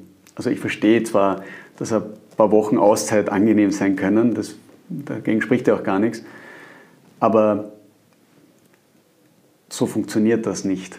Das ist leider so. Und das ist eine unangenehme Wahrheit natürlich für uns alle, aber es ist eine Wahrheit. Ja, das, ist, das sind oft so Sachen, die so locker dahingesagt werden, aber wo man darf natürlich nicht alles immer für bare Münzen mit Äpfeln und Bienen vergleichen, aber es ist doch in vielen Bereichen dann eine gewisse wie soll man sagen, eine gewisse Grundeinstellung zu spüren, du sagst, hoppala, da müssen wir wirklich aufpassen, weil da sind wir vielleicht wirklich am Holzweg unterwegs. Weil für mich ist jetzt diese Zeit von Leadership auf der einen Seite, aber jetzt nicht Leadership in ich weiß alles und geht mir hinten nach und jetzt ist die harte Hand gewünscht, sondern Leadership in Dinge in die Hand nehmen, vereinen, ähm, als Team arbeiten, Solidarität zeigen und die Erkenntnis, dass es nur gemeinsam geht das ist für mich, diese Zeit ist angebrochen, mhm. für mich persönlich. Und ich hoffe sehr stark, dass es viele Leute gibt, die auch äh, so denken. Und mich, das Einzige, was mich persönlich, das wäre jetzt wirklich ganz, äh, ganz privat, ähm, Angst macht, ist das Schwarz-Weiß-Denken. Aber, ähm, sorry. Nein, nein, nein, das ist, das ist auch wiederum dieses Thema, soll nur ein Randthema sein. Das hat uns das Gespräch jetzt dazu geführt und das ist trotzdem ganz wichtig. Aber eben alles, was irgendwie entweder so oder so ist, damit tue ich mir persönlich extrem schwer. Und äh, damit will ich das Thema auch schon wieder äh, belassen und wieder zu dir zurückkehren, weil das Interview ist ausschließlich äh, dir gewidmet und deinen Erfahrungen. Es ist trotzdem komisch, inwieweit sich die Erfahrungen von dir mit meinen decken, wo wir aus komplett unterschiedlichen Branchen kommen, unterschiedliche Lebensläufe haben, aber gewisse Dinge sich wirklich, also man kann äh, unter Anführungszeichen, Erfolg hinterlässt Spuren, ähm, wobei nicht sagen, Erfolg muss definiert werden, einmal für jeden persönlich, aber gewisse Denkweisen und Handlungsweisen führen potenziell zu einem positiven Outcome oder zu einer Zielerreichung. Das lasse ich jetzt einmal so stehen. Ähm, du hast ja noch, dein Weg als Geschäftsführer hat dir nicht geendet. Du bist nach wie vor ähm, Unternehmer, aber du hast jetzt angefangen, komplett allein verantwortlich. Du hast jetzt das geschafft äh, bisher für dich, was, du, was dein großes Ziel war, unternehmerisch? Mhm. Genau, also ich war ähm, sechs Jahre äh, eben in dieser Geschäftsführungsposition tätig, die ich vorhin erzählt habe. Ja, und habe einfach ein bisschen das Glück gehabt, dass mir im Rahmen dieser Tätigkeit etwas aufgefallen ist, das in der Branche halt äh, äh nicht funktioniert und das eigentlich ja, gar nicht so schwer funktionierbar zu machen ist. Äh, und habe dann entschieden, weil es auch ein guter, ein guter Zeitpunkt war, ähm, das einfach zu probieren und äh, habe vor ja, ungefähr zwei Jahren, nicht ganz, ein kleines, feines Unternehmen gegründet, mit dem wir in der äh, Automobilbranche, also im sogenannten Independent Aftermarket, ähm, Dienstleistungen anbieten über eine Plattform eben für, für Autowerkstätten. Ähm, ja, das funktioniert ganz gut. Wir wachsen, äh, haben in Österreich gestartet, sind dann äh, letzt, äh, Anfang diesen Jahres auch in, in Deutschland auf den Markt gegangen. Funktioniert auch ganz gut. Mittlerweile haben wir rund 40 Prozent unserer, unserer Kunden dort. Ähm, führen gerade Gespräche äh, mit Partnern in unterschiedlichsten Teilen Europas, äh, das weiter auszubauen. Ähm, ja, macht Spaß. Was für Art von Firmenchef bist du oder willst du sein? Oh, ähm, ja, also jedenfalls kein, kein Patriarch oder ähnliches. Also das glaube ich, ich glaube, die Zeiten sind vorbei. Ähm, ich kommuniziere mit meinen Mitarbeitern, Kollegen, Partnern möglichst immer, immer auf Augenhöhe. Das ist mir einfach wahnsinnig, das ist mir wirklich ehrlich wichtig. Ähm, aber das hat, bezieht sich jetzt gar nicht nur aufs Unternehmerische, das, das, das ist ein Grundprinzip im Leben. Ähm, ja, und, und, und, ich bin einfach jemand, der jetzt also gegenüber Mitarbeitern natürlich so eine gewisse Leitlinien hat, Blöcke einschlägt, wie auch immer man das nennen möchte. Ähm, und im Rahmen dessen ist alles open for discussion, ähm, weil's, weil, weil auch da die, die Diskussionen immer äh, auch ähm, grundsätzlich gehe ich davon aus, dass wenn ein Mitarbeiter mit mir etwas zu diskutieren hat, dass er das mit gutem Grund tut und dass das dazu führt, dass man besser wird. Und warum sollte ich mich dagegen verschließen, als Unternehmen äh, besser zu werden? Was nicht heißt, dass es nicht da und dort was gibt, wo ich vielleicht anderer Meinung bin oder dann auch irgendwo mal sozusagen das, das hierarchische Recht durchsetze, sage, okay, das äh, verstehe die Meinung, äh, bin anderer Ansicht und treffe eine Entscheidung. Das gehört natürlich dazu als Führungsperson. Ähm, aber, aber ja, also ich glaube einfach, die, die Zeiten der, der harten Führung und des Schindens von Leuten, das ist vorbei. Ist vorbei, Gott sei Dank, Gott sei Dank. Aber das eine, also das ist nämlich auch so ein Thema, das mich persönlich immer sehr beschäftigt hat, äh, das im Profisport ein Riesenthema ist. Ähm, ja, damit du an die Spitze kommst, musst du die Ellbogen einsetzen und da musst du über Leichen gehen und, und so weiter. Und, und uh, nur die Harten kommen durch und von denen nur 2%, so diese, diese ganzen blöden äh, Sprüche. Ähm, meine persönliche Erfahrung ist so, dass sehr wohl beides kombinierbar ist auf der einen Seite höchste Leistungsansprüche und höchste Exzellenz, dass gewisse Voraussetzungen musst du da mitbringen und gewisse Dinge führen dich dazu. Auf der anderen Seite ist der Sieg im Team umso wertvoller, wenn das auf einem Niveau der zwischenmenschlichen Beziehung mhm. stattfindet und die Emotionen entscheiden und das, was zwischen den Menschen sich ab und das macht einfach dann viel mehr Spaß und viel mehr Freude als durch Druck und durch. Also das sind so meine Erfahrungen und ich hoffe, dass es auch in, in, in Führungsebenen, in Firmen immer mehr in diese Richtung geht. Und die, die, die Tendenz ist, ist die Tendenz erkennbar, dass die Generation von dir jetzt oder auch von mir, wenn du uns früher netterweise schon in die gleiche Generation geworfen hast, äh, siehst du einen Wechsel in der Art und Weise, wie, wie Menschen über Führung denken, auch in Unternehmen? Ja, Also ich glaube, unterschiedliche Führungsstile gab es natürlich immer. Ne? Die Frage ist immer, so wie du sagst, Trend, also wo, wo, wo spielt sich die, die Mehrheit ab? Ähm, also ich habe, als ich zu arbeiten begonnen habe, noch viele Unternehmenschefs äh, erlebt, die äh, ein, ein, ein, ein großes Sekretariat vor ihrem Büro hatten, wo zumindest eine Person äh, gesessen ist äh, oder zwei oder drei, die dafür verantwortlich waren, äh, dass niemand durchkommt, dass der Chef, äh, wann immer es ihm danach ist, möglichst bevor er es ausdrückt, einen Kaffee auf seinem Tisch stehen hat. Und äh, das gibt es auch heute natürlich noch, aber ich hätte schon das Gefühl, dass das, dass das weniger wird und, und, und das ist gut so. Das ist gut so. Ja, das, das, also da drücken wir, ich drücke die Daumen. Du bist in der Verantwortung, das auch dann wirklich umzusetzen und dieses, dieses, dieser Leuchtturm und dieses Vorbild und der Mentor dann für die nächsten Generationen zu werden. Ein letztes Thema, das ich ansprechen äh, will, ist äh, Stellung beziehen das ist eben auch so ein Thema, das in dieses Schwarz-Weiß-Denken hineingeht, was wir auch in der Corona-Diskussion und so immer wieder, jetzt vor allem auf Social Media auch sehr stark ähm, beobachten können. Äh, hat jetzt nichts mit, mit, dir zu tun in keinster Weise, aber ähm, es scheint hin und wieder die Tendenz vorzuherrschen, dass man aufhört, seine Meinung zu sagen, aus Angst davor, vor irgendwelchen Repressalien oder vor dem Gegenwind, der eventuell ähm, entstehen könnte, was natürlich ein ganz gefährliches und unangenehmes Umfeld eigentlich ist. Und dann ist es doch erfrischend, beziehungsweise sehr wünschenswert, wenn es immer wieder Menschen gibt, die sagen, weißt du was, mir ist das egal, dafür stehe ich oder dazu stehe ich, das ist meine Meinung, nicht weil es die absolute Wahrheit ist, sondern da kann man mich mal einordnen. Das ist mir wichtig, über das Thema mag ich reden.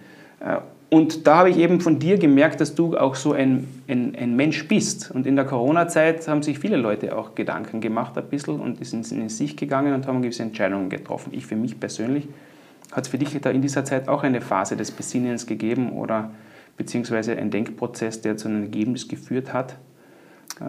Ja, ähm, ich nehme an, du sprichst, sprichst auf meine. Ja, nein, das, das, ich, ich lasse dich da gerne, lasse da natürlich gerne ausreden, aber ähm, Persönlichkeiten, die was zu sagen haben, sind das Thema in diesem in diesen Podcast.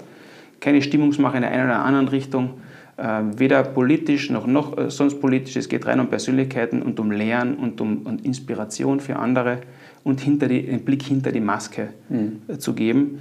Und das ist auch ein Grund, warum ich mit dir reden wollte, ganz sicher, weil du eben für etwas stehst. Und, und äh, das wäre das Thema meiner letzten Frage, eben dieses Stellung beziehen. Mhm. Ja, natürlich. Also ich, ich, ich habe, glaube ich, schon auch, auch, auch viel aus der Geschichte heraus und meiner Kindheit und Jugend und, und, und so weiter erzählt. Und ja, ich denke, das ist vielen so gegangen, dass sie speziell in der Zeit des, des ersten Lockdowns halt etwas mehr Zeit hatten, nachzudenken, äh, zu beobachten, als das halt sonst in unserer schnellen Welt der Fall ist. Ja, ja, und bei mir, bei mir war das äh, auch so. Und äh, ähm, ich habe ich hab einfach ein, ein wie soll ich sagen, ein zusehendes Unwohlsein äh, dabei verspürt, wie sich, wie sich gewisse Dinge bei uns und mit bei uns meine ich in Europa äh, entwickeln. Natürlich auch mit Einflüssen aus Amerika ist jetzt gerade wieder sehr, äh, sehr präsent natürlich. Ähm, ich habe mich unwohl dabei gefühlt oder ich fühle mich unwohl dabei, wenn ich äh, mitbekomme, dass trotz intensivster Versuche es nicht möglich war, die Briten in der Europäischen Union zu halten. Dass ich, wenn ich mitbekomme, dass in Italien Politik am Werk ist, nämlich auch an der Macht ist, äh, die äh, das Land äh, am liebsten aufteilen möchte und auch aus der Europäischen Union herausführen möchte, wenn ich mitbekomme, dass Kaczynskis in, in Polen wieder stärker werden, die Katalonen überlegen, ob sie überhaupt noch zu Spanien gehören wollen und dergleichen mehr. Das, ähm, das finde ich ganz einfach nicht gut. Und ähm, wenn ich vorher gesagt habe, dass wir vielleicht auch eine Generation sind, die viele Dinge als zu selbstverständlich erachtet, dann glaube ich, dann ist genau das auch etwas, wo man das, das merkt, dass wir halt glauben, dass diese Freiheit, die uns da auch geschenkt wurde, einen harten politischen Prozess, ähm, äh, jetzt nämlich konkret auf Österreich bezogen in den 90ern, als halt die Entscheidung getroffen wurde, unserer Politik zu sagen, wir, wir sind dafür, dass wir uns der Europäischen Union anschließen. Und das, und das ist mir ganz wichtig an der Stelle, äh, entgegen ähm, dem Bild, das die Meinungsforscher gezeichnet haben, ähm, ist diese Entscheidung getroffen worden, äh, das Volk auch selbst abstimmen zu lassen darüber, ob sie es wollen oder nicht. Und das ist, das ist die politische Idee. Und jetzt erklären wir euch, warum wir das für gut halten und haben es so geschafft, die Meinung zu drehen hin zu dem Punkt, dass wir eben heute in der Europäischen Union sind und der eiserne Vorhang zuvor gefallen ist und die Berliner Mauer zuvor gefallen ist und wir dann, also gerade wir Kärntner, nach Italien fahren konnten, nach Slowenien dann später fahren konnten, äh, äh, ohne, ohne irgendwelche äh, Grenzkontrollen uns freier und freier bewegen konnten, dann ist das was, was mich stört, wenn, wenn, wenn, wenn solche Tendenzen vorherrschen und wo ich einfach wirklich glaube, wir müssen aufpassen, es nicht als zu selbstverständlich zu erachten, dass das so ist. Das ist äh, gerade jetzt wo man auch als Familienvater mit dem konfrontiert oder als, als Familie damit konfrontiert ist. Homeschooling ist ein Thema, wer weiß, was mhm. nächste Woche passiert oder übernächste Woche passiert. Ähm, die Kinder können nicht mehr zum Turnen gehen, es gibt kein Ballett mehr, es gibt kein Eishockey-Training mehr, es gibt kein Fußball und so weiter und so weiter. Sämtliche sozialen Geschichten, die, weg, die wegfallen. Das schafft wiederum das Wort, das mir so gut, das mir so wichtig geworden ist, Bewusstsein. Ja, hoppala, das erinnere dich zurück, ähm, auch du bist in einer Zeit aufgewachsen, wo der eiserne Vorhang, wo es nicht selbstverständlich war, nach Russland reinzukommen und wieder rauszukommen oder Tschechoslowakei und so. Und, und Eben, es ist nicht so weit weg, das es ist nicht so weit weg, scheint. ja genau. Mhm. Und wie toll das war, dass man, dass man eigentlich sagen kann, weißt was, wir leben da in einem der schönsten Fleckerln der Welt, in, auf einer Insel der Seligen unter Anführungszeichen, ungeachtet der ganzen Probleme, die auch aktuell sind, aber ja, wir fliegen nach Florida, wir fliegen nach New York, wir fliegen nach dorthin, wir fliegen nach dahin. Und das ist selbstverständlich geworden. Und wir haben die gleiche Währung überall und so weiter und so weiter. Und auf einmal abgedreht, von heute auf morgen.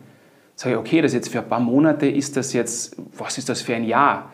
Aber in, in der größeren Perspektive, wie sollen meine, wie werden meine Kinder aufwachsen zum Beispiel? Das ist etwas, was mir wirklich zu denken gibt. Wie gehen wir mit dem um?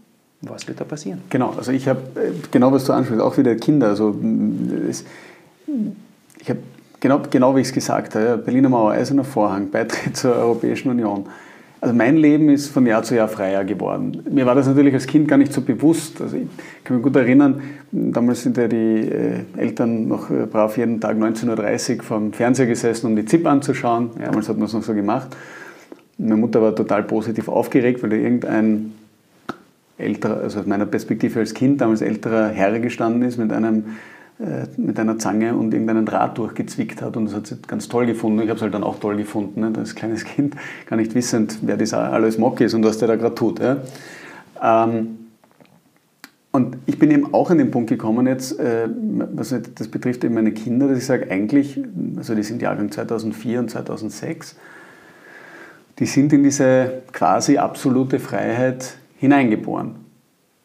Und ich sage, ich möchte mir nicht vorwerfen müssen, weil ich eben nicht Stellung bezogen habe, dass ich, dass meine Kinder, wenn sie dann so alt sind wie ich, Mitte 30, äh, Anfang 40, die umgekehrte Geschichte von mir erzählen müssen. Also eben in dieser Freiheit geboren zu sein und das war total schön damals, aber leider ist dann irgendwann irgendein Herr da gestanden und hat einen Draht zusammengebunden, um das jetzt sozusagen in dieser, ja. in dieser Logik zu sehen. Und ja, da habe ich gesagt, das, das, da muss man Stellung beziehen. Das will ich mir nicht, nicht vorwerfen müssen. Das nicht zumindest versucht zu haben. Und was ist die, die Stellung, die du beziehen wirst? Welche Stellung beziehst du da ja, genau? die, die, die, Stellung, die ich jetzt mal beziehe, ist, dass ich äh, trotz äh, vielleicht äh, vieler auch Warnhinweise, äh, was dieses Geschäft angeht, dass ich mich entschlossen habe, auch äh, neben meiner, meiner eigentlich beruflichen Tätigkeit und meines privaten Engagements auch, auch politisch aktiv zu werden. Also ich werde äh, jetzt mal hier in Klagenfurt nächstes Jahr im, im Februar bei der Gemeinderatswahl kandidieren.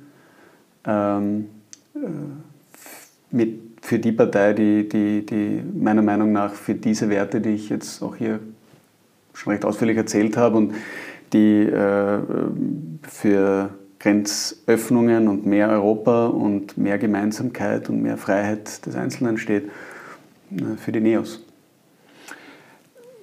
Das ist allerdings Stellung beziehen, kann man sagen, das ist die Nase raushängen. Ähm, der Vorteil von dir ist sicher, dass du eben keine Verknüpfungen oder keine, keine Verbindungen oder keine. keine du kannst da recht mit dem idealistischen Ziel etwas verbessern zu wollen. Aber weißt du, was total schade ist in dem Zusammenhang? Also das stimmt, das ist natürlich ja. etwas, genau diese Überlegung hatte ich auch, kannst du das jetzt machen? Kinder sind aus dem Gröbsten raus, also das ist mittlerweile nicht mehr die Phase, wo, wo die Kinder um die Aufmerksamkeit vom Papa kämpfen, sondern es kämpft der Papa um die Aufmerksamkeit der Kinder. ähm, und, und, und natürlich beruflich, also meine Kunden äh, in meinem Business äh, kennen mich ja gar nicht ja, und, äh, und, und, und interessiert sich auch nicht, also jedenfalls nicht, solange ich nicht irgendwelche Extrempositionen rechts oder links einnehme, was ich da politisch vielleicht noch tue. Ähm, klar, die Überlegung ist mitgeschwungen, aber ich habe natürlich als ich das begonnen habe, natürlich auch in meinem Umfeld geschaut und gesagt, wer, wer will denn mitmachen? Wer ist mit? Und da ist ganz viel ähm, positive Energie und ganz viele sind der Meinung, ja, das, das braucht und, und sie finden das super, dass, dass, dass, äh, dass ich das mache. Aber ganz, ganz viele haben gesagt, du, ich kann, ich kann zumindest offenkundig nicht mit, weil mein Beruf oder mein, mein Umfeld hängt irgendwie von Stadtpolitik oder, oder, oder, oder der Politik im Land oder auch nationaler Ebene ab. Also auch irgendwo die, die Angst, dass es einem ne, auf einen negativ zurückfällt, dass man sich politisch und wirklich in der Mitte engagiert. Ich finde das nicht gut, dass das so ist. Das, ist ein, das hat ich finde das so schade, dass da jetzt viele sozusagen nicht, nicht, zumindest nicht so aktiv mit können, wie sie, wie sie vielleicht wollten, von, ihrer, von ihrem Antrieb her. Ähm, aber mich motiviert es zusätzlich, weil, weil so, so verstehe ich Politik nicht. Und ich habe gerade heute Vormittag auch mit jemandem darüber gesprochen, der in dem ganzen Zusammenhang auch so, so die Vergleiche in die, in, die, in die Ursprünge der Demokratie ins alte Griechenland gezogen hat.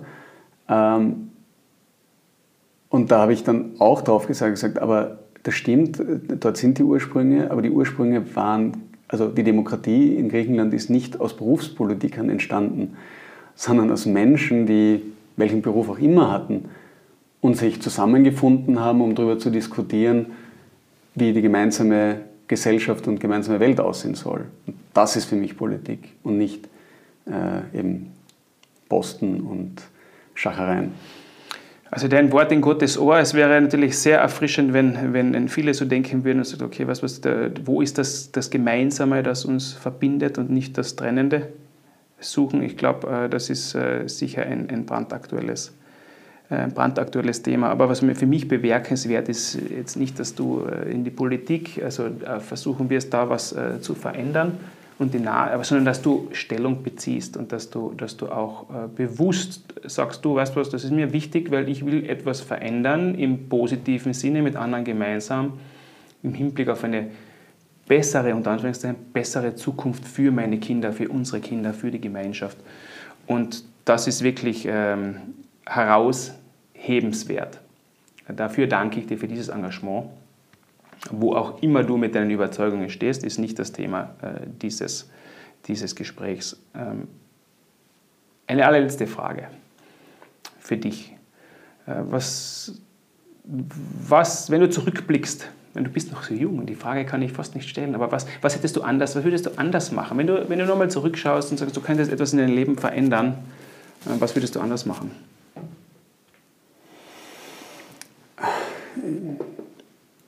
Also wenn ich, wenn ich jetzt sage nichts, dann wirst du mal sagen, dann musst du ja zufrieden sein. Also, äh, nein, nein, so, so, ist es ja gar nicht. Ähm, auch da wieder, es gibt ganz viele Dinge. Also ich glaube, wenn man selbst reflektiert ist, und ich hoffe, das zumindest halbwegs zu sein, ähm, dann fallen einem laufend jeden Tag Dinge auf, die man, die man, die man anders äh, machen hätte können. Ähm, und dann gibt es so ein paar ganz, äh, ganz große Punkte. ich, ich glaube zum Beispiel, dass ich das ein oder andere Mal eben auch die Situation, junger Vater zu sein, und das hört man dann oft, das ist ja gar nicht so leicht. Ne? Dann habe ich sicher das auch für mich das ein oder andere Mal als Ausrede genutzt, warum ich jetzt vielleicht etwas nicht gemacht habe. Mhm. Wo es aber in Wahrheit trotzdem äh, möglich gewesen wäre. Und das ist in dem Moment angenehm und im Nachhinein ärgert man sich ganz einfach. Wenn ich die Frage umformuliere, sage, wie wichtig waren die Niederlagen in deinem Leben? Um, hast du mehr gelernt aus deinen Siegen oder aus deinen Erfolgen? Äh, oder mehr gelernt, bewusster gelernt aus den Niederlagen? Da stellt sich ein bisschen so? die Frage wieder, was, was, was ist Sieg-Niederlage? Du als Sportler tust du da waren, äh, relativ einfach. Nicht? Also wenn ihr im Eishockey am Ende des Spiels ein Tor mehr geschossen habt als die anderen, habt ihr es gewonnen und wenn, wenn es weniger war, dann habt ihr es verloren. Ähm, ich glaube, im, im äh, privaten und im Geschäftsleben ist das nicht, nicht immer so, so klar vielleicht wenn ich anfänglich gesagt habe, es gibt für mich keinen Vorteil ohne Nachteil und umgekehrt, dann, dann, dann ist das halt hier auch so. Ähm also ich, ich, ich glaube schon, dass ich auch aus den Niederlagen oder den Dingen, die mir, die mir nicht gelungen sind, natürlich viel gelernt habe, wenn man dann darüber nachdenkt und analysiert, warum hat es nicht funktioniert. Aber ich glaube, die, die große Stärke entsteht, wenn es gar nicht so wichtig ist, ob es ein, ein, Sieg oder eine Niederlage ist, sondern dass du immer, wenn du sagst, jetzt habe ich ein Zwischenergebnis, jetzt bin ich an einem Punkt, immer es schaffst, zurückzuschauen und zu analysieren, warum ist es so gekommen. Und wenn, wenn du das schaffst, wenn du schaffst, diese Prozesse zu analysieren, dann kannst du immer das Learning daraus mitnehmen. Egal, ob das jetzt gefühlt für dich, für andere, objektiv ein Sieg oder eine Niederlage war. Ja, das macht, das macht absolut Sinn wenn du jetzt einem, deinen Kindern, deinem Sohn oder deiner Tochter einen Ratschlag geben müsstest, was wichtig ist mhm. im Leben. Liebe Kinder, bitte glaubt mir was, auch wenn ich der Papa bin, das könnte ich jetzt meinen Kindern zum Beispiel sagen. Äh, aber was, was willst du, was würde dich freuen, wenn sie von dir mitnehmen würden? Mhm. Was für eine Denkweise, was für Eigenschaften? Ähm, beim, ich, ich, muss wieder das umformulieren, bei meiner Tochter ist bereits etwas passiert, wo ich sehr, sehr glücklich äh, als Vater darüber bin. Ähm, und zwar, dass sie ähm, verstanden hat, völlig egal, wo, woher sie kommt und eben wie ihr Umfeld ist und was du vorhin beschrieben hast, dass äh, wenn sie etwas will, etwas tun muss, um dorthin zu kommen. Ähm, sprich, ja, so einfache Dinge. Man wünscht sich irgendeine Sache, sich kaufen zu können oder eine Reise tun zu können. Und äh, sie hat verstanden, äh, wenn sie, wenn sie äh, ja, dafür Einsatz leistet, arbeitet, was auch immer, dann verdient sie Geld und kann, kann, kann sich diese Sache beschaffen. Das äh, ist eigentlich eins, für mich eins, also als Vater eines der wichtigsten Learnings, wenn man, wenn man erlebt, dass die Kinder so denken, dann weiß man, äh, so, so wahnsinnig viel Negatives kann da eigentlich gar nicht mehr, gar nicht mehr passieren. Und das Zweite ist, was, was ich bei beiden meinen Kindern feststelle, dass sie da auf einem guten Weg sind, aber natürlich als junge Menschen noch äh, sich auch viel lernen müssen, ist, dass sie, vorher gesagt, auf, sich auf Augenhöhe zu begegnen, ähm, äh, sozial engagiert zu sein, sich, sich äh, im Umfeld also nicht von Äußerlichkeiten täuschen zu lassen, und Leute vorweg einzuteilen, finde ich die gut oder schlecht, du hast das vorher Schwarz-Weiß-Denken genannt, sondern ähm, ja, äh, dahinter die, die Fassade vielleicht zu blicken und, und, und dann erst zu beurteilen, will ich, äh, mag ich den jemanden äh, oder, oder nicht oder, oder, oder, oder was kann ich von dem trotzdem mitnehmen, auch wenn er mir vielleicht nicht äh, äh, auf den ersten Eindruck der, der sympathischste ist. Da sind sie auf einem guten Weg und ich glaube, das ist wirklich die zwei Dinge, die man mitgeben kann. Äh, wenn man das als Elternteil schafft, ist das ein großartiger Erfolg. Also, macht, also ohne dass ihr was tut, wird nichts passieren. Es liegt an euch. Ähm, und und es gibt kein Schwarz-Weiß, es gibt kein Gut-Schlecht, es gibt kein Besser-Schlechter, wenn es um Menschen geht, sondern von, von jedem, jeder hat seine Geschichte, jeder ist das Produkt seiner Geschichte und da kann man was lernen. Danke für das Schlusswort, danke vielmals äh, für die Erfahrungen aus deinem Leben. Ich wünsche dir viel Glück und Erfolg bei deinen weiteren Zielen. Danke dir. Ich bin mir sicher, dass das auch eine sehr spannende Geschichte sein wird und ich hoffe, dass wir uns in Zukunft wieder mal hinsetzen können, wenn wir über, das, über die nächsten Ziele und die nächsten äh, Wege in deiner Geschichte reden können. Danke, Janosch. Sehr, sehr gerne.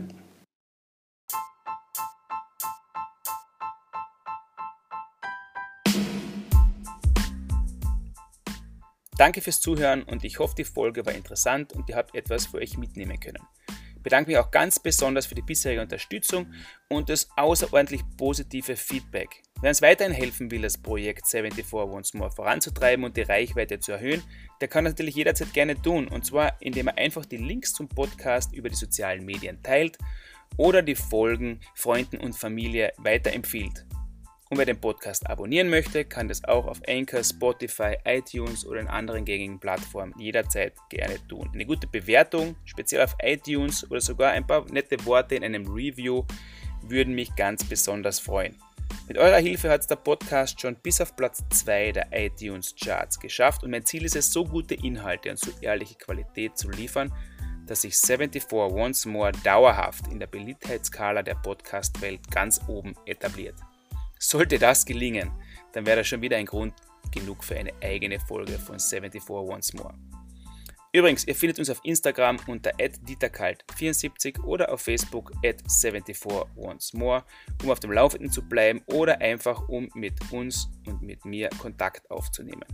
In diesem Sinne, bis zum nächsten Mal und stay tuned.